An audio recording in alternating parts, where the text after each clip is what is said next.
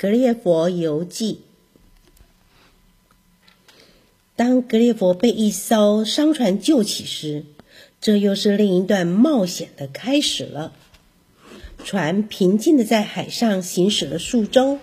有一天，船长决定停泊在一个陌生的岸边，寻找新鲜的水和水果。在茂密的森林中，格列佛迷路了。突然间，他看到一只大脚，像山一样大。那只巨大的脚正迎面而下，就在他快将他把他压扁的那一刹那，一位巨大的农夫将小格列佛捧了起来。格列佛从巨人的手掌心中往下看，原来那座茂密的森林不过是一片麦田罢了。农夫将它放进口袋中，带回家去。那晚。农夫将它放在餐桌上。对格列佛来说，这张餐桌上的食物庞大如山，杯子也巨大的像酒桶一样。有一次，格列佛跌进了一碗热汤中，差点就被淹死了。但农夫的小女儿救了他。农夫的小女儿十分的欣喜，有这么一个聪明的娃娃可以玩。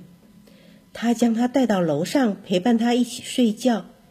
但是格列佛注意到有两只庞大的老鼠虎视眈眈。对格列佛来说，那两只老鼠就像大象一样大，所以他抽出剑杀死了一只，另外一只便吓跑了。农夫的女儿非常喜爱格列佛。接下来的日子，格列佛努力的学习巨人们的语言。很快的，他便能和女孩沟通。他称她为小护士，因为她总是细心的照顾他。小护士不喜欢爸爸将格列佛带到镇上的市集去表演，因为他担心有人会将格列佛给买去。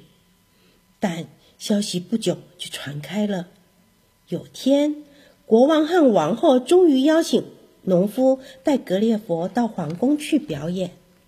他的表演是如此的成功，所以皇后让他的朋友观赏格列佛的表演。女士们的反应非常热烈，所以皇后决定要买下格列佛。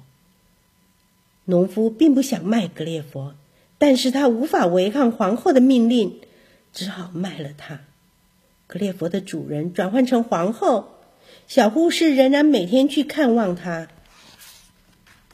格列佛发明了一些新的技艺，娱乐皇后和他的朋友，例如在庞大的钢琴上跳舞。